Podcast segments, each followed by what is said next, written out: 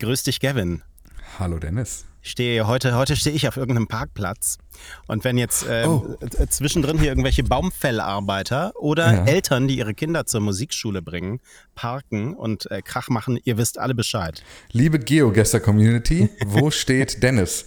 Ähm, neulich ging eine Geschichte durchs Netz, die hat mich sehr stark bewegt. Ähm, ja.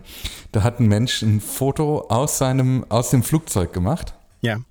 Und ein anderer äh, Mensch hat genau gesagt, an welcher Stelle sich dieses Flugzeug befindet auf der Welt. Ja.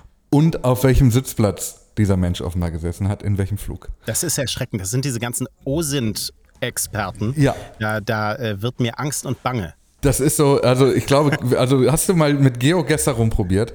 Das ist toll. Also da, ja. da merkt man wirklich, welches Skillset man selber hat und welches vor allem auch nicht. Ich, ich blätter ja immer noch sehr gerne in Atlanten und ähm, habe großen Spaß dabei. Also da bin ich noch analog. Äh, okay. Ich, ich habe ich hab keinen. Ja, macht ja nichts. Macht ja nichts. ähm, wollen wir äh, mit Housekeeping? Wir, also wir müssen heute mit Housekeeping wieder beginnen, haben noch ein paar mhm. schöne Dinge hier, hier auf der Liste. Erstmal, Christoph hat uns geschrieben über Blue Sky. The early Haki catches the fault. das ist eine Unverschämtheit. Wirklich. Das, das, da, er steigt schon so ein, dass ich die anderen 200 Zeichen schon gar nicht mehr lesen möchte, Christoph. So nicht. Also es, ähm, wir, wir, haben doch, ähm, uns kam dieses Bild mit dem Strohhalm seltsam vor. Ja. Ähm, weil wir dachten, das muss doch das Fass zum Überlaufen eigentlich sein. Aber es gibt im Englischen eine Redewendung, die heißt The straw that broke the camel's back. Und das beschreibt also ein Strohhalm, der den Rücken des Kamels bricht, die geringfügige mhm. oder routinemäßige Handlung, die aufgrund der kumulativen Wirkung kleiner Handlungen eine unvorhersehbar große und plötzliche Reaktion hervorruft. Ah, da gibt es eine deutsche Redewendung, die genauso funktioniert. Der Tropfen, der das fast zum Überlaufen ja, bringt. exakt. So. Ich verstehe. So, ähm, das zur der, der Vollständigkeit halber. Wir, also eigentlich halten wir uns meistens immer noch ähm, beim Thema Blue Sky Codes auf. Mein, mein Freund Arndt hat mir noch äh, geschrieben. Äh, so groß ist der Lösungsraum gar nicht, wie wir gestern dachten. Ähm, Blue Sky Invite Codes sind Base 32 kodiert, was den Lösungsraum drastisch einschränkt. Nicht zulässig sind die Ziffern 0 und 1. Die Zahlen 8 und 9 kommen ebenfalls nicht vor. Also man kommt auf 32 nutzbare Zeichen. Das ist uns nie aufgefallen bei all dem Lesen der ganzen Codes, dass nie eine 8 oder eine 9 vorgekommen ist. Ja, ne? Das oder? ist ja irre. Ja. So. Ähm, und der Lösungsraum lässt sich durch weitere Einnahmen, äh, Annahmen einschränken. Ähm, zum Beispiel, dass jeweils einer der beiden Blöcke aus dem Code nicht aus den gleichen Buchstaben bestehen. Oder dass beide Blöcke nicht gleich sein können. So, und wenn man richtig hart analysieren möchte, schreibt er, dann müsste man sich ja auch anschauen, welche Güte der bei Blue Sky verwendete Zufallsgenerator hat. Also besteht eine gleichmäßige Streuung oder gibt es eine Häufung? Und dann könntest du beim Brute Forcen diese Codes zuerst abfragen, weil sie zu einem schnelleren Ergebnis führen können. Er hat mir noch verraten, dass, äh, dass seine Entschlüsselungsroutine auch längst in Gang gesetzt ist. also mal gucken. Ja, toll. Mal gucken, ob es jemals jemand rausbekommt. Aber also, ähm, was, was mich ja viel mehr wundert, ist, dass offenbar auf Blue Sky Serverseite ja. nicht nach zehn Versuchen oder so mal gesagt wird, jetzt ist mal Schluss. Ja. Sondern dass du wirklich mit so einer so. Brute-Force-Methode einfach drauf los Codes probieren kannst. Nee, ich glaube, die probieren gar nicht bei Blue Sky direkt die Codes aus, sondern die probieren erstmal alles aus, ob das zu diesem Hash führt. Ah, und dann hast du am Ende eine Liste, die vielleicht ausprobierfähig ist oder so. Ach, ich verstehe. Mein, guck mal, ich habe es immer noch nicht verstanden. Ne? Wir ja. reden seit Wochen über nichts anderes. Na, dann machen wir weiter. Hier, du hast äh, gesagt, da ist noch eine Dennis Horn-Anmerkung im, im Fedit von Cybert. Mhm. Ähm, diese Nummer mit den, mit den äh, künstlichen ähm, äh, Gesprächspartnern bei Threads. Ja, ja. so KI-gesteuerte Accounts, äh, Chatbots im Grunde. Cybert schreibt, das gibt's doch schon in Star Trek mit dem Holodeck. Da können Menschen doch auch mit Hologrammen interagieren, zum Beispiel mit Leonardo da Vinci. Leider ohne Werbung, aber wahrscheinlich mit Tracking. Muss ich dazu sagen, habe ich gar keine Ahnung von. Und bis zu diesem Post war mir auch nicht klar, was genau ein Holodeck ist. Ich wusste, ja. dass es das ja, wirklich gibt. nicht? Nee, ich wusste, ich kannte den Begriff, aber ich habe mich mit diesen, ich habe Star Wars nie gesehen. Screw you. Aber wir reden über Star Trek, möchte ich nochmal sagen, aber das hast du, glaube ich, gerade absichtlich getan. So. Ach, da möchte ich mich nicht zu äußern. Unser großes Thema heute: Walter Isaacson. Ihr werdet überrascht sein heute, wenn ihr das hier hört. Am 12. September erscheint die Elon Musk-Biografie von Walter Isaacson. Sie wird dann auch hier äh, bei mir auf dem Tisch landen. Ich schätze bei dir auch. Bei mir auch, ja. Mhm. Mhm. Und wir sind gespannt. Machen wir Wettlesen, wer zuerst fertig ist. können wir machen. Wir, wir sind auch ich glaube, gespannt. Du, hast, du wirst gewinnen ob über die vielen Vorabveröffentlichungen hinaus, die wir hier in, in Haken dran auch schon besprochen hatten, noch viel Fleisch am Knochen sein wird, möchte ich sagen. am, ähm, am Sonntag war Walter Isaacson dazu im Podcast von Lex Friedman zu Gast. Und ich fand sehr schön, wie er dort dieses, ähm, dieses Indifferente von Elon Musk ähm, das wir hier schon öfter besprochen haben, mit nur einem Satz auf den Punkt gebracht hat. Er sagt, Which Elon are you talking about? And what time of day? so. Ähm, und wir hören mal so ein bisschen rein. Er hat da auch nochmal über Punkte aus dieser Elon Musk-Biografie gesprochen. Walter Isaacson zum Beispiel über die Marke X und den Schritt, Twitter und den blauen Vogel hinter sich zu lassen. A lot of times Musk did things and I go, what the hell? Yeah. And among them was changing the name Twitter and getting rid of the birds. I say, hey man, there's a lot invested in that brand.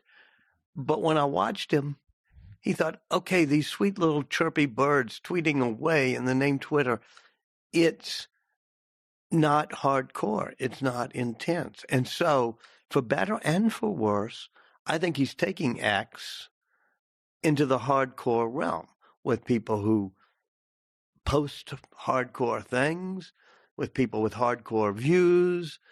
It's not a polite playpen for the blue checked anointed elite. And I thought, okay, this is going to be bad. The whole thing's going to fall apart. Well, it has had problems, but the hardcore intensity of it has also meant that there's new things happening there. So it's very Elon Musk to not like this sweetness of birds chirping and tweeting and saying, I want something more hardcore. Ich mag, wie er über ihn auch spricht, dass er ja. sagt, es ist sehr Elon Musk, ja, die Niedlichkeit genau. eines Vogels nicht zu akzeptieren. Also mir kam dieses Interview nicht so vor, als hängt er wirklich so richtig krass an seinen Lippen. Ähm, mhm. das ähm, das finde ich schon mal, schon mal gut. Und also interessant, wie er hier diesen Extreme Hardcore zusammenbringt mit der Markenänderung. Ja, das, das ist, ist klug. Äh, das ist ja auch ein, ein Zeichen nach innen. Ja, mhm. also ähm, warum sollte ich extrem hardcore arbeiten für eine Marke, die das nicht wiedergibt? Also ich finde es einfach einen, einen interessanten Gedanken, diese zwei Aspekte miteinander zu vereinen. Nach außen hin, naja, ähm, also da hat er dieses Hardcore ja eigentlich so nie transportiert. Ähm, mhm. Aber das hat für mich nochmal so, so, also was, was bedeutet die Marke, die da geschaffen wird nach innen? Diesen Gedanken in mir nochmal so ein bisschen hervorgebracht. Ja, und ich glaube, man kann es auch etwas umdrehen. Also plötzlich wird da ein Schuh draus, ähm, diesen Zusammenhang herzustellen, indem man sagt, okay, es geht hier wirklich, es ist so stark auch auf das persönliche Ermessen Elon Musks hin korrigiert worden im ganzen Unternehmen, dass du es eben nicht mehr in der Unternehmenskultur wiederfindest, sondern es gibt einfach keine halben Sachen mehr, um es mal in der, in, im Elon Musk-Sprech zu formulieren. Mhm. Oder anders gesagt, alles an diesem Unternehmen soll auch die Handschrift von Elon Musk tragen. Dazu gehört die Unternehmenskultur. Also es ist extrem hardcore, es ist es wird alles von einem abverlangt und es, also das ist jetzt wirklich überhaupt nicht mehr positiv zu interpretieren, wie ich das sage. Ähm, auf der anderen Seite aber eben auch in der Art, wie das Unternehmen eben von außen wahrgenommen wird, dass es eben sehr kompromisslos, sehr martialisch, sehr technisch, sehr cyberpunkig daherkommen ja. soll. Und dass es eben hier auch so ein bisschen, glaube ich, darum geht, dass eben die Elon Musk-Handschrift damit transportiert werden soll. Und das finde ich doch finde ich spannend, weil wir haben das schon so ein bisschen gemutmaßt, dass es auch viel persönlicher Geschmack ist, dass alles jetzt schwarz und weiß ist und es eben keine süßen Vögel mehr gibt und so und auch keine süßen 404 Meldungen mehr, sondern einfach nur noch sehr sachliche Fehlerseiten. Ähm, aber das jetzt hier so alles mal so zusammenzubringen, finde ich einen total klugen Gedanken von Walter Isaacson. Ja. Ich meine, damit schränkt man natürlich aber auch die Zielgruppe ein, weil das dann nicht mehr für jeden ist. So. Mhm. Aber wenn es ähm, für jeden ist, ist es für keinen, haben wir selber hier mal gesagt. Ne? so, dann ähm, hat er schon so ein bisschen hier so anklingen lassen. diese, die, diesen Gedanken, den ja jeder dann immer direkt hat bei jeder Änderung, die Elon Musk dort durchgeführt hat, jetzt geht's aber abwärts. Aber jetzt geht's wirklich abwärts. Und damit ist es jetzt wirklich vorbei. Auch mhm. darüber spricht er kurz. At each step of the way, almost everybody said, that's enough. It's going to destroy things. Yeah. Uh, from Alex Sparrow, his lawyer, to Jared Burchell, it's like, whoa, whoa, whoa. You know, and even Andrew and James, the young cousins who are tasked with making a list and figuring out who's good or bad, say, We've done enough. We're going to be in real trouble. And they were partly right. I mean, there was degradation of the service, some, but not as much as half the services I use half the time, you know. And I wake up each morning and hit the app, and okay, still there. What do you think? Was that too much? I think that he has an algorithm that we mentioned earlier that begins with question every requirement. Mm-hmm. But step two is delete, delete, delete, delete every part. And then a corollary to that is if you don't end up adding back 20% of what you deleted, then you didn't delete enough in the first round because you were too timid. Well, so you ask me, did he overdo it? He probably overdid it by 20%, which is his formula. And they're probably trying to hire people now to keep things going. Das ist super interessant. Also diese Formel, du, du, musst immer alles wegnehmen, wegnehmen, wegnehmen, wegnehmen. Und wenn du dann damit fertig bist und ähm, dann wieder 20 Prozent hinzufügen musst, so, dann hast du mhm. immer noch nicht genug weggenommen. So. Ja. Also, also hm so ich, haben wir es erlebt. Ne? Das war ja der Punkt, wo wir auch gesagt haben, ach guck mal, jetzt hat er alle gefeuert, jetzt stellt er wieder ein. Ja, genau. Ja. Also das ist gen genau, das, das ähm, finde ich ist so total gut ähm, beobachtet, wie er vorgeht, also wie Elon Musk vorgeht. Ich bin wirklich sehr gespannt auf diese Biografie, weil ich jetzt, also die Promo-Kampagne funktioniert, muss man sagen. Das, ja, ja. Da, ja. Das ist schon sehr, sehr geschickt. Aber ähm, tatsächlich, dieses auch, ähm, ich, ich finde, genau dazu passt auch beispielsweise Code nach Menge zu bewerten mhm. und erstmal zu sagen, wer viel schreibt, wer viel codet, der hat viel gearbeitet. Ähm, das fühlt sich zwar wie ein Widerspruch an, aber wenn man das mal so runterkonstruiert, äh, äh runter, wie sagt man, kocht, ja. auf die Essenz runterkocht, ähm, dann ist es ja am Ende eigentlich genau das. Du produzierst viel, schmeißt viel weg und dann das, was dann noch übrig bleibt, das kannst du in der Regel immer noch kürzen.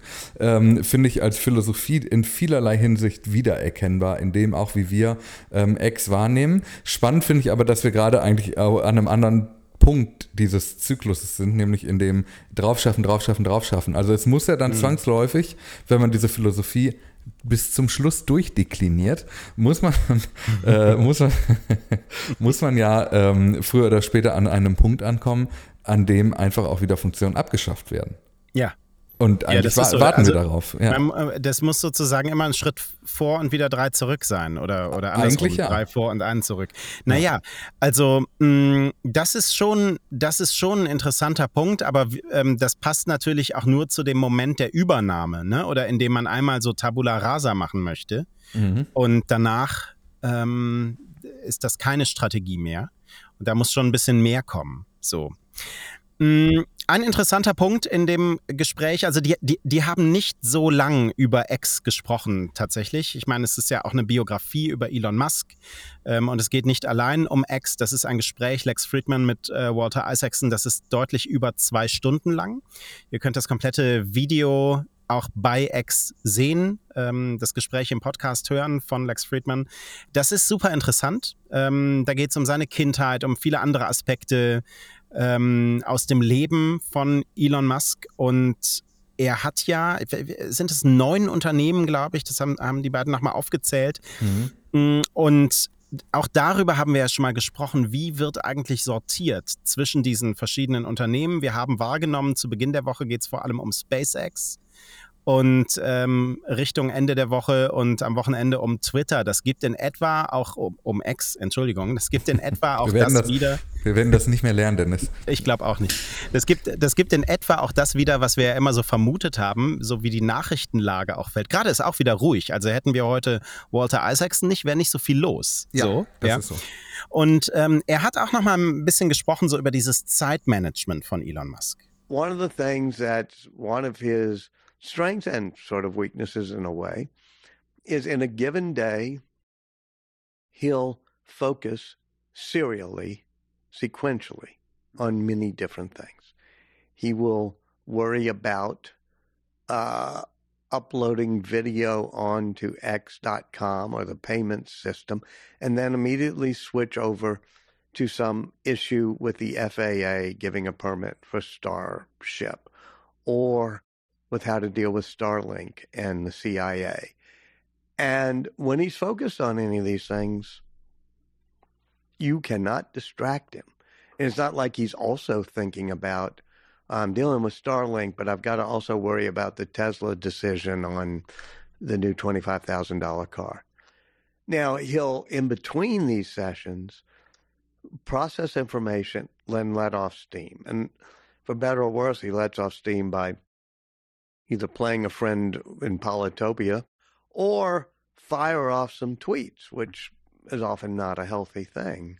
But it's a release for him. And he doesn't, I once said he was a great multitasker, and that was a mistake. People corrected me. He's a serial tasker. Ja.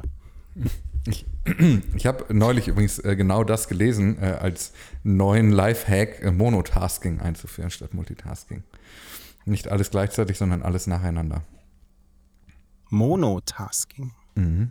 Serielles Monotasking. So, so, genau. ist, so ist Elon Musk. Also, weißt du, worauf ich sehr gespannt bin? Ich bin am Ende sehr gespannt darauf, ob in der Biografie noch so viele neue Stories stehen gegenüber diesem oder in Abgrenzung zu diesem Stückwerk, das wir jetzt bei CNN, äh, im Time Magazine, ähm, wo, wo, wo, war denn noch überall was, bei CNBC und so weiter ähm, gesehen haben, ob da überhaupt noch so viel dazukommen kann. Ja, die Frage ist gerechtfertigt, vor allem, ja. weil die Geschichten mit dem größten Zündstoff ja vermutlich schon erzählt sind. Ja. Vielleicht aber auch nicht. Also ich glaube auch, dass wir beide mh, bei der Lektüre dieser Biografie ein paar ja. Geschichten entdecken, die uns stärker emotional bewegen als andere. Die ja, das kann, das kann, gut sein. Da bin ich mir relativ sicher. Ähm, ich finde diese, diesen Satz, den er gerade gesagt hat, you cannot distract him, du kannst ihn nicht ablenken, finde ich tatsächlich sehr überraschend, weil ich doch eher von, also das ist ja ein totaler Außeneindruck, ja. weil ich, also ich war wahrscheinlich nicht ein einziges Mal in derselben Stadt wie Elon Musk, ähm, aber mein Außen, meine Außenwahrnehmung ist, ist, doch, dass er doch sich sehr schnell von Dingen ablenken lässt, dass er sehr schnell auf Dinge stark fokussiert, die sich gerade anbieten. Mhm. Und die Schilderung hier von, von äh, Isaacson war ja eher so nach dem Motto, alles folgt eigentlich einem sehr festen Schema. Mhm in seinem, in seinem Tagesablauf. Und das finde ich doch in, äh, in gewisser Weise überraschend. Ich bin sehr gespannt, über solche ähm, Arbeitsprozesse in der Biografie auch ähm, ja, und, und, zu erlangen. Und wie spielt da dieses, er ist immer der Meinung der letzten Person, mit der er gesprochen hat, rein? Also ja. wir, wir werden das lesen und ich ähm, bin mir sicher, wir werden in dieser Woche noch häufiger auf diese Biografie zurückkommen. Ich glaube auch, ja. Zwei kleine Dinge haben wir noch zusätzlich. Ähm, die New York Times leidet weiter bei X ähm, Semaphore, das ist ein US-Nachrichtenportal, Newsportal, ähm, beruft sich auf News-Whip-Analysen. Das ist ein Social-Media-Analysedienst. Mm, die zeigen, dass die New York Times-Artikel etwa seit Mitte Juli deutlich weniger ähm, geteilt wurden als vorher. Und es gibt ähm, gleichzeitig einen solchen Abfall bei der Konkurrenz von Politico, der Washington Post und dem Wall Street Journal nicht. Und Heise bringt das äh, gut auf den Punkt, ähm, das Geraune, das da drin steckt. Eine Erklärung hat man demnach weder bei Newswhip noch bei der New York Times selbst. Mhm. Ähm, und das ist auffällig, wenn man zum Beispiel mal in den Account guckt von Barack Obama, dem früheren US-Präsidenten. Da hat er in den vergangenen Tagen zweimal Artikel der New York Times geteilt die laut den Zahlen, die X darunter einblendet, jeweils weniger als eine Million Mal angesehen wurden. Bei allen anderen Beiträgen von Barack Obama sind es aber immer mehrere Millionen. Also ausgerechnet die mit den New York Times Links leiden. Ähm, da lässt sich nur über die Hintergründe spekulieren, aber das ähm, erinnert natürlich an diese Drosselung ähm, der Zugriffszeit für mhm. die New York Times und andere Medien, die es ähm, jetzt vor ein paar Wochen gab, äh, wo das Aufrufen von deren Seiten fast fünf Sekunden gedauert hat. Mhm. Äh, Reuters war auch betroffen, auch ähm, konkurrierende Social-Media-Plattformen. Also die Geschichte ist ongoing. Ja, das ist halt so schwierig, da jetzt Mutmaßungen herzustellen, mhm. ähm, weil man ja auch nicht von vornherein unterstellen möchte, dass ausgerechnet Links mit dieser Domain abgestraft werden. Aber das ist schon auffällig. Auffällig angesichts der Geschichte, die Elon Musk mit der New York Times hat, die er auch bis heute immer wieder in lustigen Memes, Anführungsstriche, äh, in lustigen Memes auch immer noch auf den, äh, auf den Arm zu nehmen scheint und sich halt damit eigentlich als absoluten Feind des freien Journalismus auch positioniert. Anders kann man das ja nicht nennen, wenn er sich so auf ein Medium einschießt, das ihm persönlich nicht gefällt und seine, seine Reichweite dafür nutzt, um die in den Dreck zu ziehen. Mm, und das ist ist natürlich, also das muss untersucht werden weiter. Ähm, und der, der Schluss kann am Ende eigentlich nur zweierlei sein. Entweder es gibt tatsächlich eine Art PageRank, wie wir das von Google oder auch von Facebook mhm. kennen, der URLs einstuft und die New York Times wird einfach unverhältnismäßig viel von Leuten geteilt, die unverhältnismäßig äh, wenig Reichweite damit erzielen, so dass diese URL grundsätzlich schlechter performt. Das wäre aber sehr überraschend, wenn Domains wie youtube.com beispielsweise mehr Reichweite generieren. Ja. Also das, das würde ich doch äh, zumindest mal sehr professionell skeptisch in Frage stellen. Der andere Schluss ist, dass hier eine händische, ein händischer Eingriff vorgenommen wurde, um Reichweiten dieser Domains zu drosseln. Und das ist ein Verstoß gegen die Netzneutralität. Hm. So, das geht nicht. Ähm, ich habe dazu äh, bei diesem Account, den wir auch kritisch betrachten, diesem Daily News Account zum Thema X. Ja, den lesen kann ich ja nicht mehr lesen. Ja, wo du gesperrt bist. Die haben ganz schön geschrieben, hoffentlich ist es nur ein Fehler. mhm. ja, so ansonsten äh, vom Fortune Magazine noch ein paar Zahlen. Elon Musk hat 40.000 zahlende Subscriber auf X für seinen persönlichen Account. Das sind damit 0,025 Prozent äh, seiner 155 Millionen FollowerInnen. Und damit bekommt er aber zusammen 2 Millionen US-Dollar an Subscription-Gebühren jährlich. Aber die bekommen nicht viel für ihr Geld. Er hat nur sieben Subscriber-Only-Postings veröffentlicht, zweimal einen exklusiven Space veranstaltet und nichts mehr für Subscriber exklusiv veröffentlicht seit Juni das ist so bitter. Das ist ein guter Deal, ja. ja. ja. Tja, also ja. unsere Empfehlung, gebt Elon Musk nicht euer Geld. In, keiner, in keiner Art. Don't do it. Weder dafür noch für ex -Premium. Glaubst du, er hat Geld für die Biografie bekommen? Oh, gute Frage. Ich glaube nein. Ihm reicht der Ruhm, wenn Walter Isaacson das macht. Ich sage nein. Ich, wir, wir wissen das natürlich nicht, aber ja. so eine Geschichte kann man, also wenn er, wenn man jetzt nicht Elon Musk ist, ja äh, kann man sich solche Geschichten, glaube ich, vor allem in den USA sehr, sehr gut vergolden lassen. Ja, das stimmt wohl. Das stimmt so. Aber hm. Walter Isaacson vergoldet da auch schon ordentlich, würde ich sagen. Ne? Also der ist ja. natürlich jetzt im Olymp, der Biografieschreiber. So ist es. Gucken wir die Woche über mal rein, was? Ja, ich glaube, das wird uns noch beschäftigen und morgen müssen wir mal über diese, das liegt ja auch schon seit gestern, wir sind noch nicht dazu gekommen, äh, die Geschichte mit der Bankenlizenz in Saudi-Arabien sprechen. Mm. Kleiner, kleiner Teaser für morgen. Ja, gut. Na Toll. gut, das machen wir. Dann sagen wir bis morgen. Ja, bis morgen.